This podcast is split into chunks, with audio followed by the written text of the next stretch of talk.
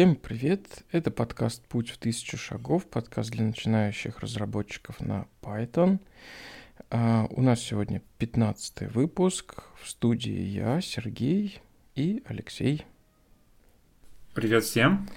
Да, у нас был некоторый перерыв в, в ходе интенсивной работы, в ходе которой там всякие интересные штуки мы поделали.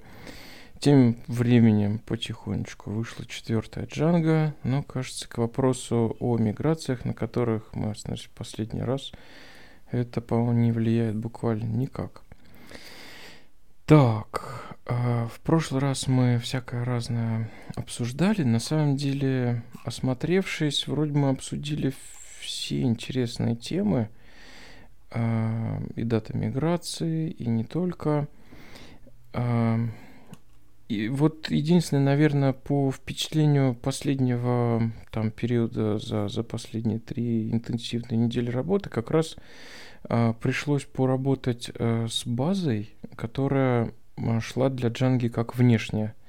А, в ходе вот проекта, над которым мы работали, у нас а, ATS, FreeSwitch, часть своих данных писала в подгревую базу данных, и из нашего приложения нужно было э, уметь управлять там состоянием операторов, очередей и так далее. И там несколько интересных нюансов было. Во-первых, мы э, вот как обсуждали, э, создали модели на основе того коннекта, который был создан к базе, который изначально для. -ки. Django сгенерировала модельки, мы их засунули в класс а, Models в отдельном приложении, описали в подключениях, что вот у нас есть рядом стоящая база данных, и, и написали маршрутизацию к этим моделям. То есть, э, по-моему, это роутер, да, у нас механизм называется да, э, роутер базы данных когда мы проговариваем, что если обращение идет к этим табличкам, то нужно а, по умолчанию обращаться именно вот к базе данных другой, где АТС. -ка. А, и интересно, что а, я вот как-то на практике с таким не очень сталкивался. В, в ходе описания моделей Django нагенерировала такие модели, у которых не было primary кейов. Видимо, я вот не очень понимаю, как-то вот эта вот АТС так, так создавала таблички, что у них не было ключей, помеченных как primary key. Не очень понимаю, как такое возможно. Тем не менее. Это ошибка какая-то получается? Да была. вот я не понимаю, то ли то ли как так-то, ну, ну вот в, в моем понимании не может быть SQL таблички без primary key, но, возможно, я что-то не понимаю. То есть, может быть, действительно э, ну, странно, вроде бы как, как я понимаю, ну, вот в MySQL точно была такая команда show creatable, мол, покажи тот запрос, с помощью которого была создана эта таблица. Вот какой механизм для Postgres используется, есть ли что-то аналогичное. Вот я думал, что Django как-то вот анализирует базу данных и таблицы в ней, в том числе, по идее, в описании поля вполне себе должны быть эти primary key, и как будто бы скрыть их нельзя было. Ну и вот интересно, что Django не хотел вообще работать с такими табличками без primary кейов. Ну и вот глядя на эти таблицы, что-то можно было обозначить явно как primary key. Видно, что вот тут, допустим, имя должно быть уникальное или еще что-то. Просто навесили этот атрибут. А в некоторых таблицах пришлось на обум ткнуть, потому что там вот вообще как бы, ну, primary key должен был быть составным. Я что-то на сходу не очень понял, как Джанги сказать, что Primary Key у нас тут составной. Ну, прям я не нашел, как это делается. А потом интересно, что оказалось, э, что вообще нужно было, я уже не помню почему. А, потому что мы прямо активно должны были писать в эти таблички, и с неправильным primary key мы это просто не могли делать. Поэтому тогда решили а, из Джанги именно создать э, такие вот, ну, как бы модели у нас фактически были, там немножечко их облагородили и сказали, что все, это уже у нас будет э, создаваться э, таблицы не по BX, не, не вот ATS, а мы из Джанки создадим и скажем просто ATS, вот смотри, у тебя уже есть готовые таблички. И тут тоже интересные моменты всплыли. То есть, с одной стороны, мы все сделали, все, все как бы, все, все в первом приближении. Да, там появились несколько дополнительных полей, э, айдишники, да, которые автоинкрементные. И по идее э, вполне себе АТС с ними работала, даже не знала про то, что они есть, просто инсертила, апдейтила, и все было замечательно. Но любопытно, что э, в моделях можно прописать дефолтные значения для определенных полей, и эти дефолтные значения не распространяются на дефолтные значения в SQL. То есть в SQL при создании поля таблицы тоже можно прописать э, дефолтное значение.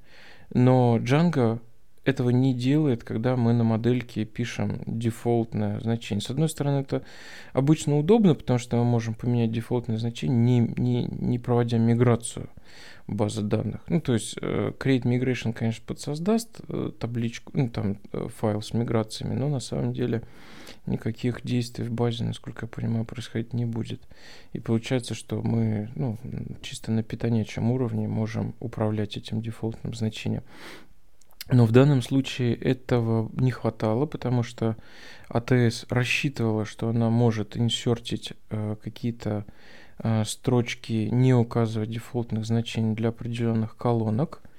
И это на самом деле ломало все, потому что таблица, созданная Django, говорила, не, нельзя так, не могу, вы не прописали дефолтные значения. И вот тогда мы писали Вручную я писал миграцию, которая на самом деле состояла из SQL э, миграции, то есть э, прописывал э, SQL запросы на э, изменение таблички таким образом, чтобы дефолтные значения прописывались на уровне SQL. Вот такие вот интересные нюансы. То есть э, не очевидно, что вот этот вот primary key а, ну, я не знаю до сих пор, то ли это бага, то ли это фича, но вот как-то оказалось, что были такие таблички, у которых не было дефолтных значений. И, и вот, э, точнее, не было primary key, и дефолтные значения пришлось навешивать руками делая SQL миграции. Ну, все это в, станда- в механизмах Django миграции, все хорошо, просто не так часто приходится это делать, и мне было любопытно с этим поиграться. Ну, то есть это не такое частое явление, как кажется. Да, а я вот, кстати, когда писал эти SQL миграции, я вспомнил, что за последние несколько лет мне парочку раз пришлось написать э, SQL миграции, когда я создавал э, SQL вьюхи. То есть нечто, что выглядит как табличка, но на самом деле является результатом выполнения запросов. Э, делая эти вьюхи по-моему, э, для системы аналитики Power BI, когда нужно было, удобнее было подготовить данные определенным образом, и не хотелось ну, там, плодить данные в базе, просто нужно было пред... Э, скорректировать представление, дополнить колонками, ну вот написать, короче, э, SQL запрос и оформить его как бы в виде таблицы, да, это SQL View позволяет делать. И как раз вот с помощью э, Django миграции можно как раз навешивание такой SQL вьюхи на базу данных сделать, чтобы потом ее дергать откуда-то, ну, в моем случае для чтения. Так. Э, Интересный случай. Да. Ну вот, кажется, что по поводу миграции так особенно дополнять больше ничем не хочется. Все интересное мы обсудили. Так, по документации. А, тут перечисляется непосредственно API с а, операциями, которые доступны в миграциях. Там можно схему менять ее а, в ходе работы вручную. Прописываются какие команды для создания или удаления там модели и филдов. Честно говоря, не, не, не очень, наверное, мне хочется туда копать, потому что, ну вот, в данном случае это просто справочник. А, обычной миграции вручную писать не приходится, они создаются автоматически. А вот в тех нечастых случаях, когда это приходится делать, ну, можно вот как раз сходить в документацию и посмотреть. Дальше у нас по моделям идет блок э, Advanced, продвинутые темы. Я предлагаю к продвинутым темам вернуться после того, как мы рассмотрим непродвинутые темы по вьюхам, по темплейтам, по формам, и потом пройдемся по второму кругу уже по продвинутым темам. И следуя такой логике, у нас дальше по документации идет э, view layer, то есть уровень наших э, представлений, наших вьюшек, контроллеров в терминах MVC.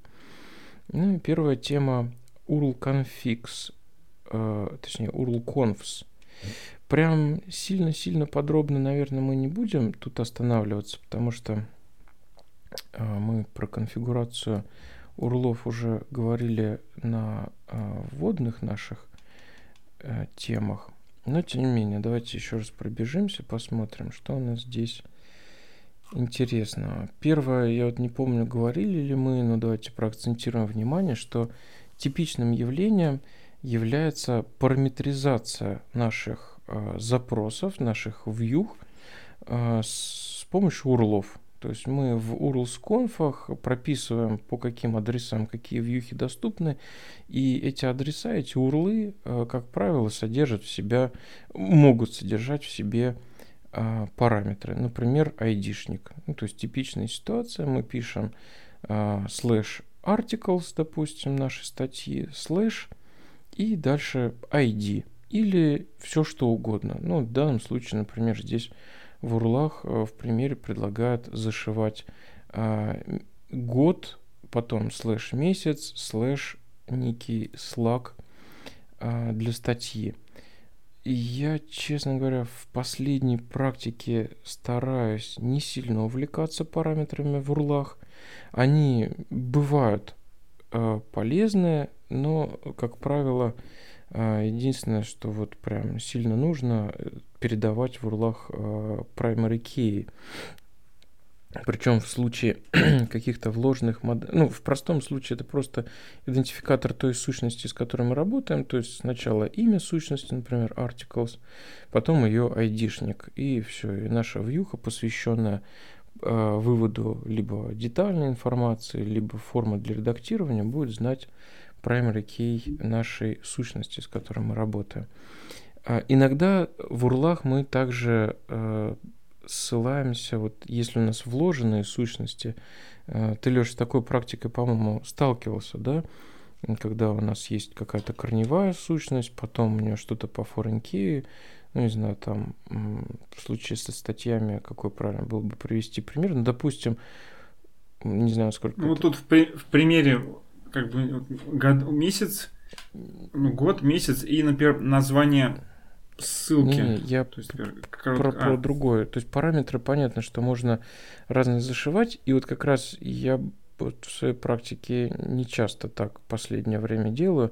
А вот э, то, что в урлах у нас может встречаться, это айдишники сущности, причем по классике это просто primary key той сущности, с которой мы работаем, но иногда логично бывает вот представим ситуацию, что у нас есть статья, и к ней есть какие-то комментарии. И, допустим, каждый комментарий нам надо в отдельности уметь, например, редактировать. Не знаю, сколько это э, уместный пример, но тем не менее. При такой иерархии можно было бы написать articles slash primary key вот нашего артикла slash строка comments – то есть мы говорим, что дальше мы будем работать с сущностями, комментарии, но не отдельно стоящие, а в рамках той статьи, которая, того артикла, который у нас а, вот здесь в айдишнике ссылается. Соответственно, вот если мы просто скажем articles айдишник slash comments, можно вывести списком все комментарии.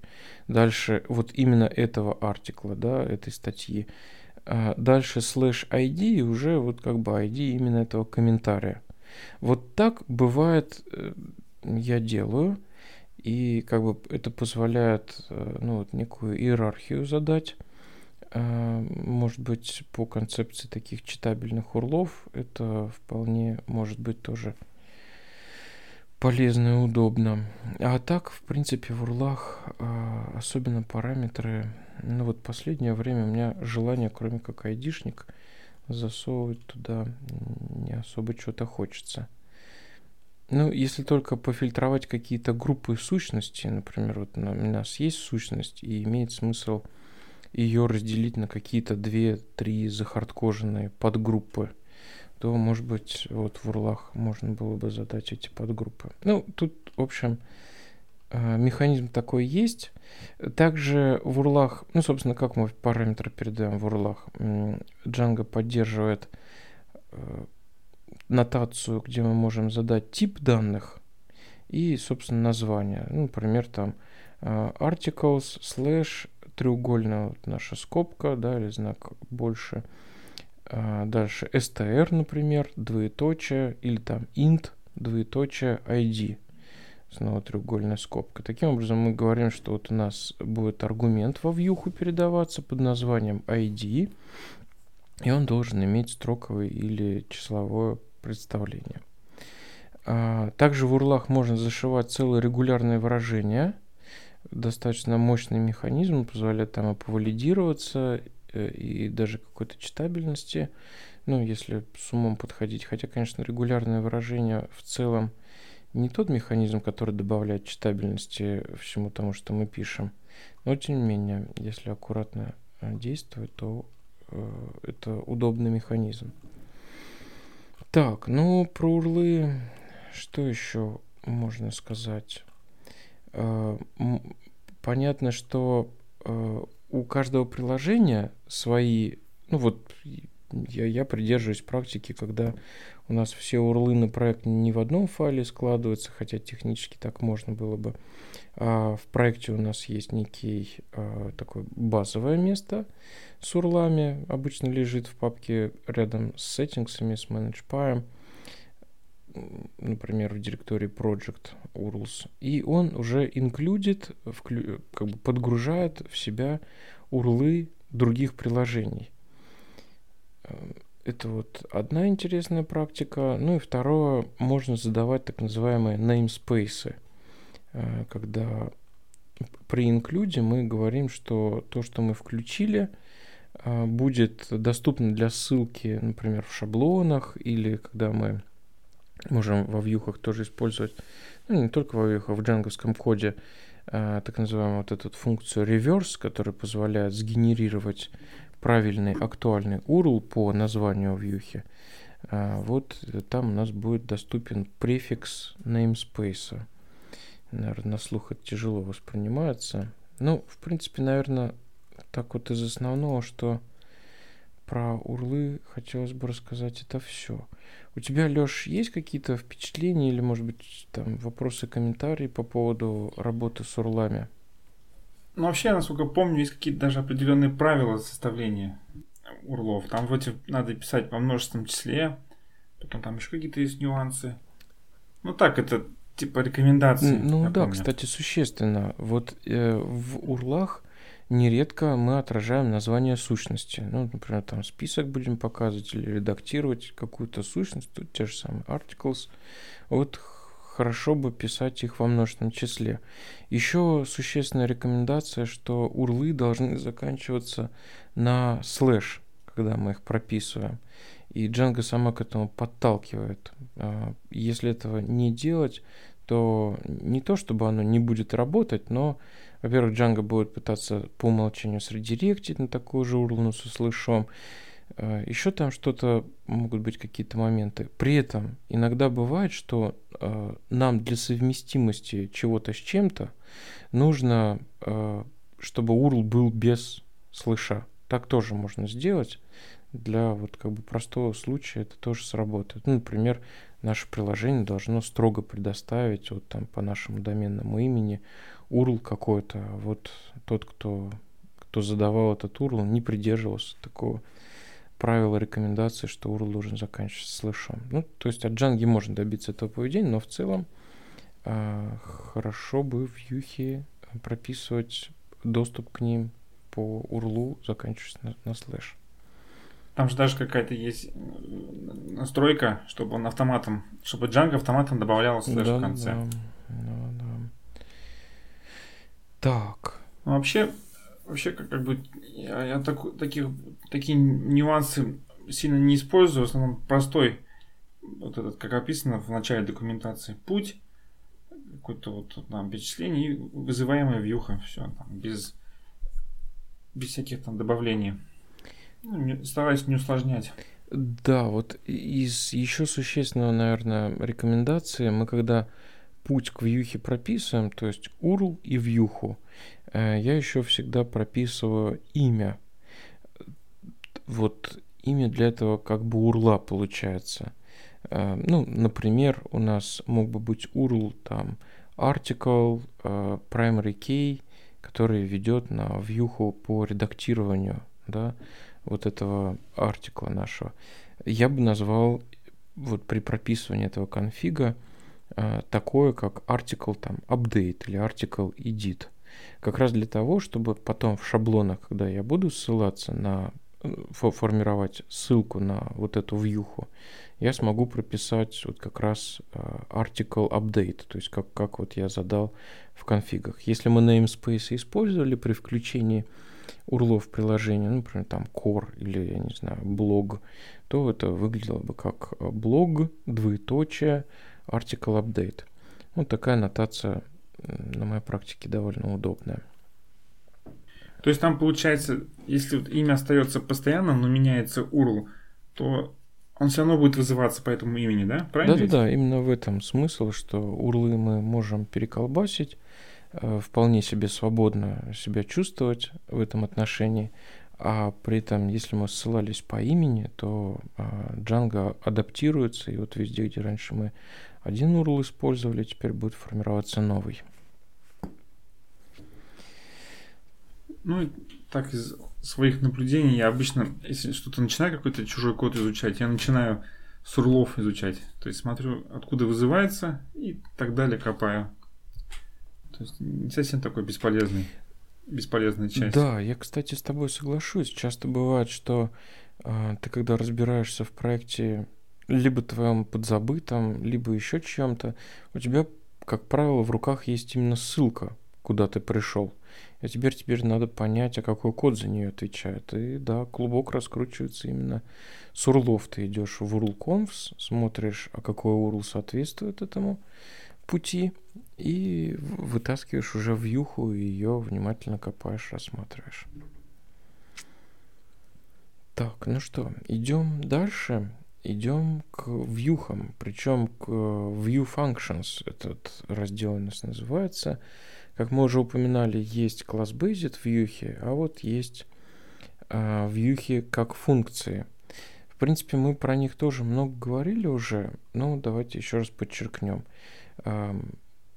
вот эту логику контроллера мы можем описывать а, в Django ожидает, что это будет описываться в виде вьюхи, и один из способов, один из двух основных способов это сделать, это написать функцию. Функция, которая на вход будет принимать объект request, а отдавать response. На самом деле она будет принять не только request, а еще и те параметры, которые в URL передаются. Если у нас URL был не параметризованный, то ничего не будет передаваться. А если там был как раз айдишник, то вот именно а, как аргументы после request они у нас придут в функцию. Функция делает какую-то логику, как правило, там что-то вычитывает из базы данных, принимает какие-то решения, может быть, что-то сохраняет, и в итоге а, рендерит HTML-ответ, как правило, с помощью джанговского шаблонизатора. Вот, собственно, а, очень простой такой замысел. И а, функции, точнее, view, написанные как функции, они тем хороши, что все понятно, откуда что начинается. Ну, то есть, если она достаточно небольшая, вся история перед глазами. Вот пришел запрос, что-то тут происходило, понятно что, и мы сгенерировали ответ. В отличие от класс Based View, который я нежно люблю, но там понять, кто на ком стоял, кто за кем вызывался, это, ну, как бы надо знать. Надо обладать определенными знаниями, чтобы понимать, как это работает. С View Functions такой проблемы нет. У нас э, вся логика описана перед глазами. В принципе, да, это как сам такой простой базовый кирпичик – И вполне можно даже что-то вот такое простое накидать, и оно будет вполне явно работать. Да.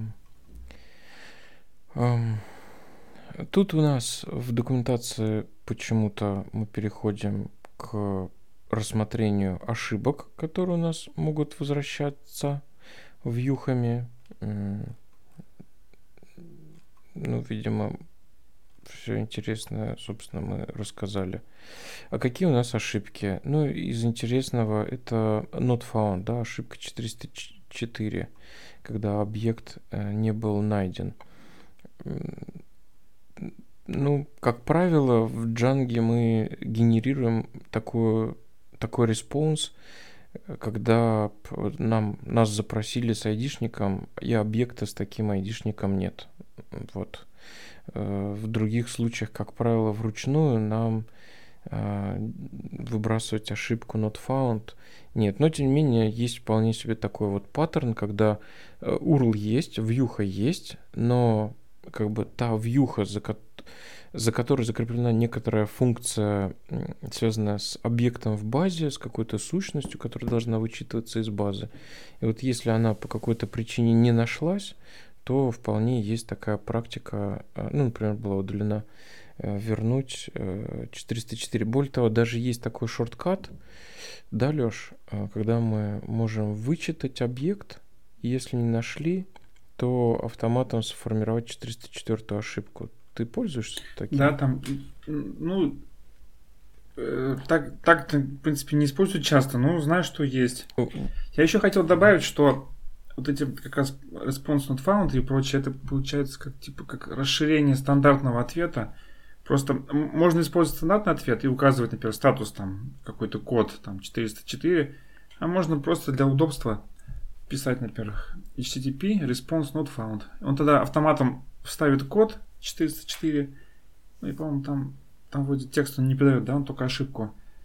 Ну, это больше так, для читаемости, мне в кажется. В том плане, что мы бы сами могли бы HTTP response настроить таким образом, чтобы он возвращал статус код 404 и какой-то HTML ответ, да? А вместо этого вот есть как да. бы такая ускорялка в джанге, можно просто импортировать этот response. Типа сахар да, такого, да? сахарочек. Да, так, э, ну, касаясь вот этих вопросов, э, есть стандартные вьюхи, которые отвечают за а, типичные вот страница не найдена или все сломалось. Расскажешь, Леш, ты же, по-моему, с этим работал? Да, я работал. Это ну, каждый вьюхи есть вот стандартный такой обработчик вот этих ошибок его можно дополнить. То есть, чтобы он не просто вываливался, а, например, выдавал какую-то там, запускал отдельную страничку, можно даже при желании дополнить более подробную информацию, что именно сломалось. Например, если 404 можно а, сохранить общее оформление всей страницы. То есть вместо стандартной странички показать свою такую красивую. Вместо стандартной объяснить типа странички не найдено или 500 да. ошибка. Или вот есть еще 403 не хватает права, не хватает прав. И 400, да, когда у нас э, некорректные ну, вообще обычно да, там, например, формы. Вежливо написать, типа, уважаемый, ну нет такой странички. Они просто там 404, типа, забирайся как Да, хочешь. вот, например, GitHub и, по-моему, Яндекс, да, вот из того, что у меня перед глазами, они там какие-то прям странички рисуют, что вот Яндекс что-то писал, типа, мы везде поискали, но не нашли. Да, у них так есть. Да, и GitHub что-то тоже интересное, там какой-то инопланетянин или типа того рисуется, когда вот этого репозитория больше нет. Больше нет или ну, вовсе не было. Это, видимо, чтобы не пугать пользователя. Ну да, что... да, видимо, это достаточно такой типичный кейс, и хочется его более человечно обыграть. А вот то, что еще чаще происходит в наших проектах, это когда они ломаются по 500 ошибке. И если не сделать стандартный обработчик, то пользователь видит белую сторону. То есть вот он был в нашем классном дизайне, все здорово, ходил, ходил куда-то, и тут мы сломались в дребезги напополам. пополам со всякими бывает, это, это нормально. Ну, это ненормально, конечно, но такое точно будет. И э, пользователь увидит белую страницу, в которой там что-то типа 500 э, error и что-то такое. Ну, вот я не помню, как, как у нас, то ли это джанговское поведение, то ли это нджинксовское поведение. Ну, в общем, там, там она, по-моему, да, даже не джанговская вызывает страница. Прямо engine, То, что да. в системе указано. Да, в общем, пользователь выпадает из контекста. А что мы можем сделать? Мы вместо этого можем написать, ну, нарисовать там какого-нибудь сломанного робота и какую-нибудь надпись, что наш технический Идут с да, работы. наши технические уже чинят, типа все слом, ой, все сломалось. Я помню, мы на одном из проектов так сделали, что там э, пользователи потом, ну, тут бывало, что что-то ломалось, и у них уже просто э, такой оборот э, стал с нашей подачи, что э, что-то там, упс, все сломалось или что-то в этом роде. А, что-то пошло не так, да, э, как-то так. В общем, наши пользователи с нашей подачи, благодаря этой табличке, потом начали, как бы это такой у них мем, степ. И если что-то пошло не так, причем не обязательно с нашей программой, а уже вообще по бизнес-процессу, вот они использовали эту фразу. Вот от- откуда Да. фраза пошла. Вот. Ну, в общем, это прям нормальная практика, хорошая, чтобы это падение не было а, столь неприятным. Как-то Вот только. Что-то я до сих пор не выяснил, вылавливаются ли эти вот эти кастомные ответы ошиб- на ошибки какими-то там, ну, типа, от- тем, кто от- отслеживает эти ошибки системами, типа Сентри или прочее. Вот кажется, да, но лучше проверить. Я вот тоже что-то не помню. Более того, Ну да, у нас уже даже сделана, по-моему, с твоей подачи заготовка. Да-да-да. Добраться ее проверить в проекте. ну, как бы поставим тут такую ремарку, что надо, в общем, если ты сделал кастомную страничку, убедись, что она отлавливается Мгм. соответствующими службами. Либо на свой страх и риск. Так. ам, тестирование. Что-то error views, test response, customer handler res. О чем тут речь? А, ну это как раз вот для отладки вот этих ст- кастомных страниц. Можно, например, в URL указывать там 403, чтобы вызывалась вот именно страничка. Потому что же искусственно тяжело сломать, А, мгм. чтобы сайт рухнул там А, с 500 в ошибкой. плане, что можно вот эту э, вьюшку написать и URL какой-то сделать, чтобы по нему можно было перейти на нее, правильно я понял? Да, он, по-моему, вызывает там... Как раз вот он вызовет ту вьюху, которая отвечает за отображение странички. Ну, и можно полюбоваться, что вызывается на 500. То есть такая искусственная. Мгм. Окей. Так, ну и в конце этого раздела упоминается, что а, есть возможность писать асинхронные вьюхи, но работа с асинхроничной в Django там отдельно обсуждается. Э, ну, единственное, что вот э, принцип тот же у нас, э, request и response, request на вход, response на выход, ну и перед функцией традиционно мы пишем async. Так, следующий раздел это шорткаты. Э, То есть всякие утилитарные функции, которые не обязательны, но на самом деле э, избавляют нас от каких-то типичных рутинных операций и, соответственно, держать их на вооружении прям стоит, чтобы не велосипедить и код был более читабельный и понятный. Значит, э, ну, первый шорткат, который здесь освещается, это рендер, функция рендер. Она у нас комбинирует отрисовку, э, рендеринг э, шаблона и генерацию HTTP респонса. То есть это можно сделать и самостоятельно. Сходили, вызвали шаблонизатор, передали контекст, получили от шаблонизатора сгенерированный текст, сформировали HTTP response и вернули его. Но так как эта операция супер типичная, и ее приходится делать очень часто, если мы работаем с view functions, да, с class-based, нам этого делать не нужно. Там такие заготовки уже сделаны, как правило.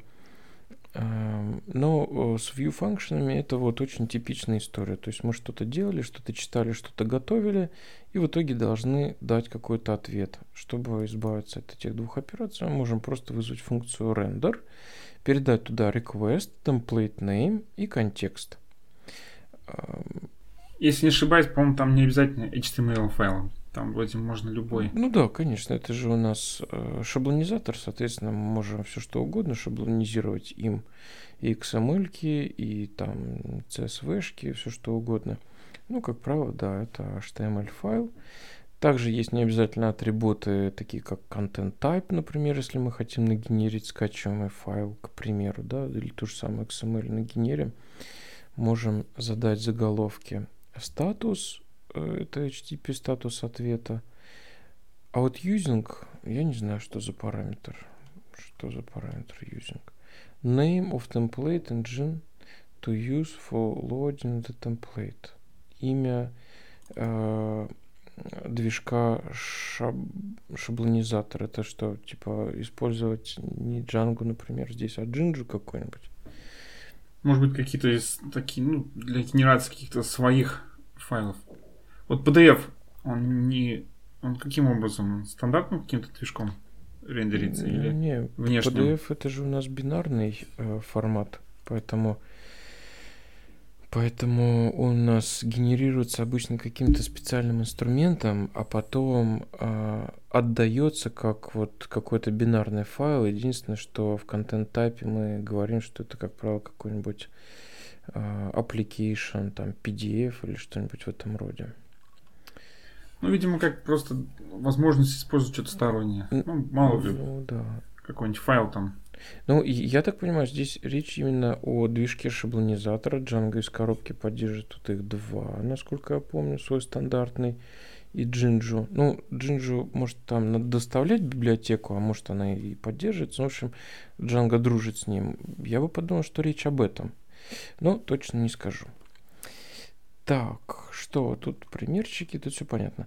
Ага, следующий шорткат тоже очень полезный, это редирект. Когда, опять же, типичная история, у нас была какая-то вьюха на э, редактирование чего-то, мы поредактировали, сохранили в базе, и теперь нужно средиректиться на вьюшку либо списка, либо э, просмотр детальной информации того, что мы тут только что наредактировали.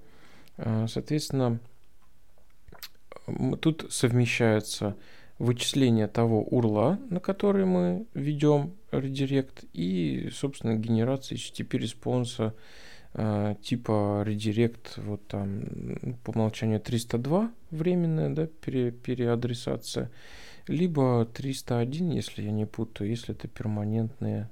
Ну, то есть, мол, браузер запомнит, что сюда больше, вот если вдруг кто-то его направит, то надо сразу переходить на то, куда его перманентно редиректнуло. Полезно, удобно. Ух ты, смотри-ка. А в редирект можно передать еще и инстанс объекта. М-м. Смотри, и инстанс объекта, и если у этого инстанса угу, есть где-то абсолют URL, то вот его редиректнет туда. Любопытно, никогда так не делал.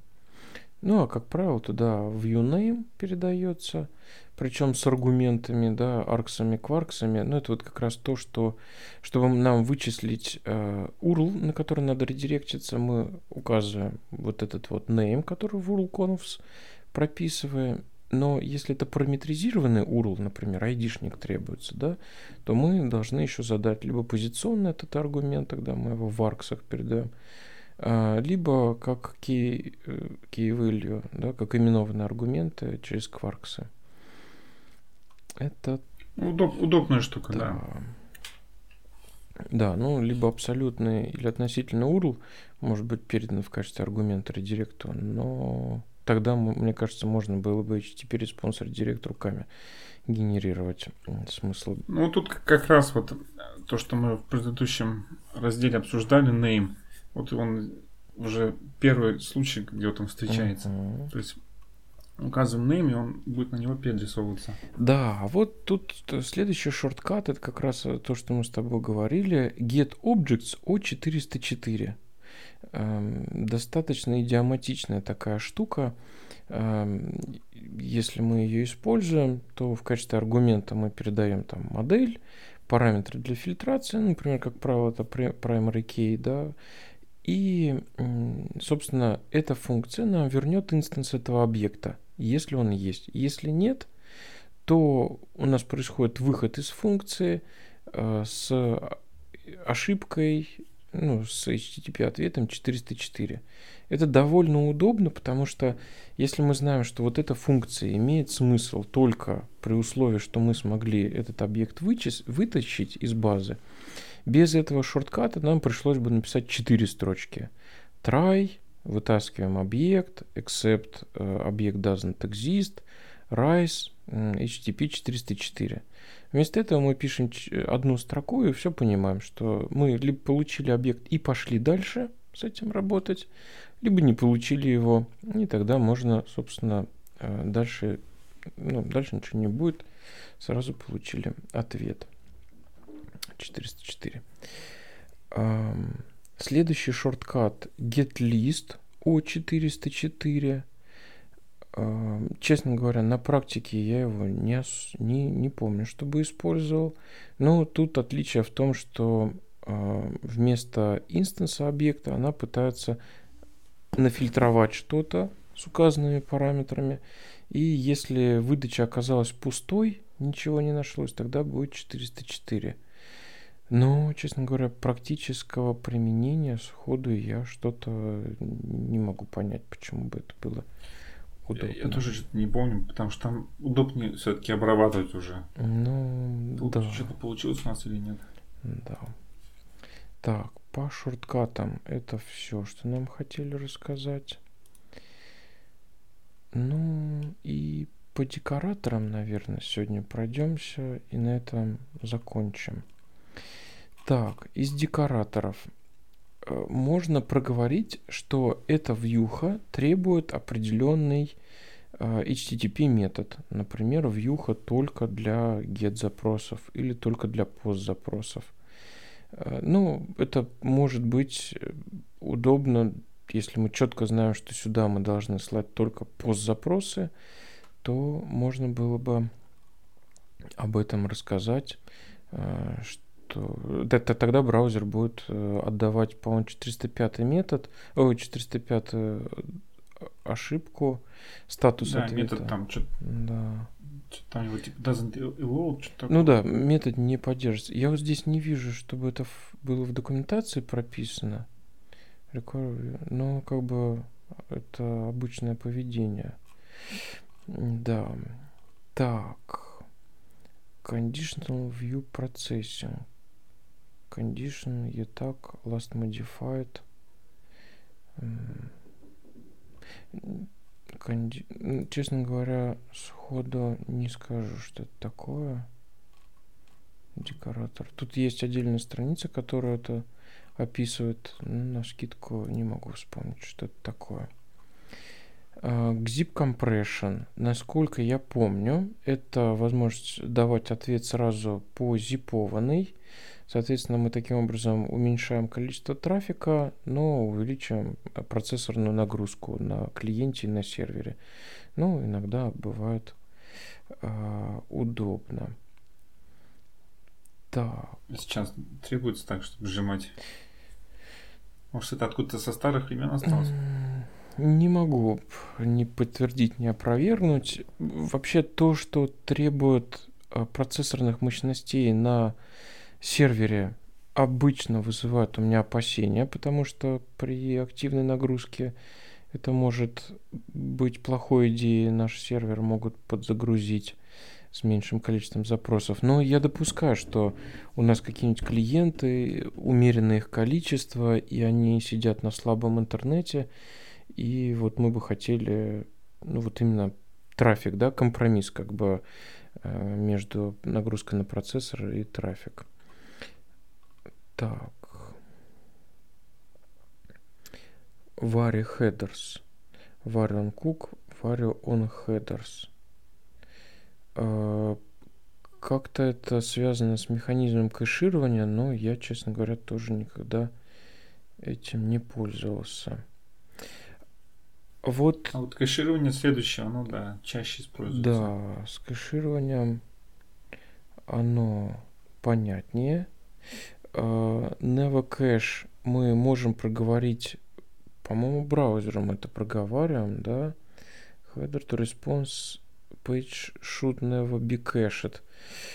Ну вот, конечно, вопрос, кто на это реагирует, либо сам браузер, потому что браузер вообще склонен к тому, чтобы кэшировать get э, ответы, которые пришли методом get. Э, одна из традиционных э, способов как бы борьбы с таким нежелательным кэшом это вообще работа методом post. Вот опять же, там не так давно мы с АТС возились, и АТС ходила, ну, могла ходить в нашу джангу за какими-то штуками, там, конфиги вычитывать или даже авторизацию пользователей проводить.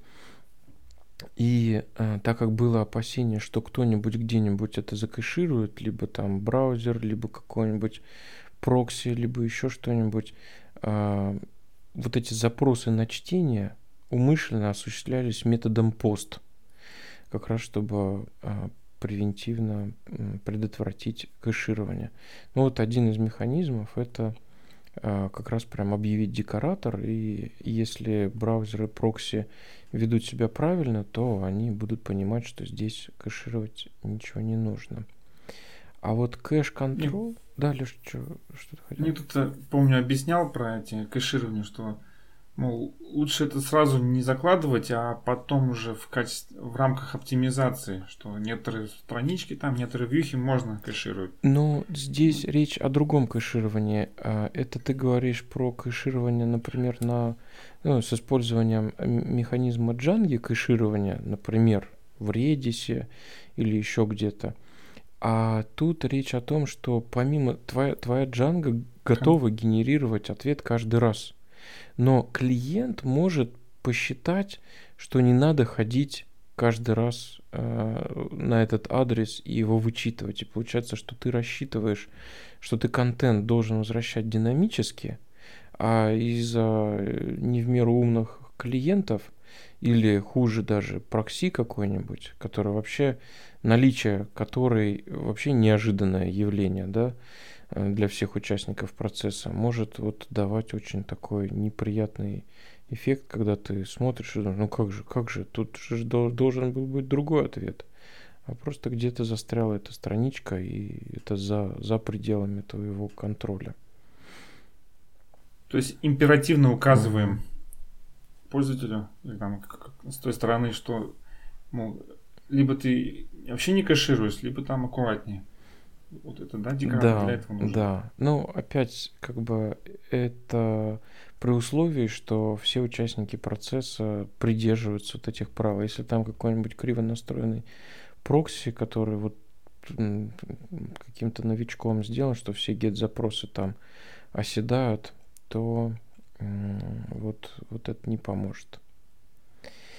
А, и, собственно, э, про слыши есть декоратор, который э, мы как раз уже обсуждали, что по умолчанию Django пытается добавлять э, слэш в окончании урла, да, если мы обратились на страничку без, окончач... без окончания в слэше, нас редиректнет на такую же страничку со слэшом.